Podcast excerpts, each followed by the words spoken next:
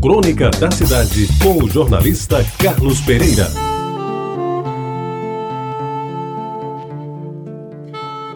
Amigos ouvintes da Reta Bajara, eu tento recompor na minha memória cenas vividas há mais de 65 anos. Olhe que é muito tempo.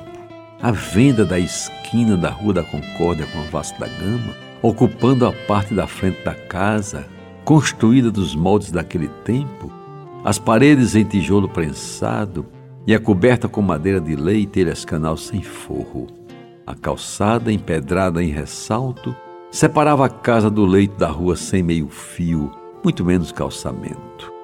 As três portas largas e sempre abertas davam para a Rua da Concórdia, hoje senador João Lira, e definiam o que era a bodega, onde se vendia de tudo, desde carne de charque até candeeiro, passando por linha corrente, banho de porco e até pinico. A parte de trás era a casa propriamente dita, onde em modestos e apertados cômodos viviam, no meu tempo de menino, nove pessoas. Era um corredor comprido que ligava a sala de visitas à cozinha, ao longo do qual se dispunham os três quartos, onde em camas e redes se dormia. Como aquelas pessoas entre adultos, adolescentes e crianças se distribuíam pelos quartos, eu não me lembro muito bem, mas sei que os roncos, arrotos e outros sons menos convencionais eram ouvidos pela casa toda por inteiro. A cozinha, meus amigos, como acontecia nas casas de antigamente, era larga e espaçosa. Ali cabia bem um armário de madeira, onde se guardavam caldeirões e caçarolas, além dos pratos e outros utensílios. Lá em casa tinha um fogão a lenha, que, embora espalhasse fumaça por todos os cantos da casa, cozinhava a melhor galinha com cabidela que já comi na minha vida. Isso sem falar nas pamonhas que as mãos calejadas de Mãe Venância preparava com esmero e que faziam a alegria da gente nas noites frias de junho. O quintal, que se espalhava pela vasta da gama, ocupava ao menos uns 30 metros e era o local preferido dos que não tinham que fazer, como eu, por exemplo. Mangueiras frondosas se distribuíam quase simetricamente.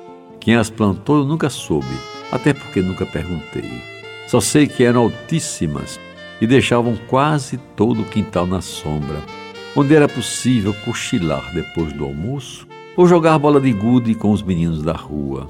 Pois bem, meus amigos, a fotografia da minha memória mostra um banheiro tosco no fundo do quintal, o que obrigava os usuários a se proteger da chuva quando a vontade de fazer as necessidades e a chuva apertava. De noite, nem pensar. O jeito era apelar para os pinicos, figuras obrigatórias embaixo da cama e das redes. E para completar o conjunto que tento reviver depois de tantos anos, só falta dizer que encostado à parede da casa vizinha tinha um bem construído garajal, coberto de palhas, fechado com varas bem trançadas, com uma portinhola no centro, por onde entravam e saíam as galinhas, algumas das quais era o prato principal dos almoços dos domingos. Ai, eu ia me esquecendo. Nas cercas de varas que faziam garajal, desfilavam viçosos galhos de pés de maracujá, de cujos ramos esverdeados pendiam esplêndidos maracujás, amarelinhos e suculentos, que se transformavam em gostoso ponche. Naquela época não se falava em suco, era ponche. E era muito bom para os nervos dizia minha mãe do alto da sua sabedoria. E o bicho preguiça, que habitava a mangueira mais frondosa do quintal. Embora costumasse subir nas mangueiras, sempre tive medo de encarar a preguiça. Não sei bem porquê, pois ele era inofensivo. Lembro bem de minha mãe nos chamando para o almoço e quem demorasse ouvia a cantilena: Queres comer preguiça? Então desce daí e vem para a mesa.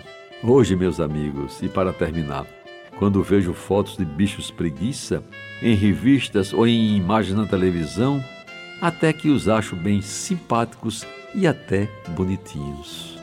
Você ouviu Crônica da Cidade com o jornalista Carlos Pereira.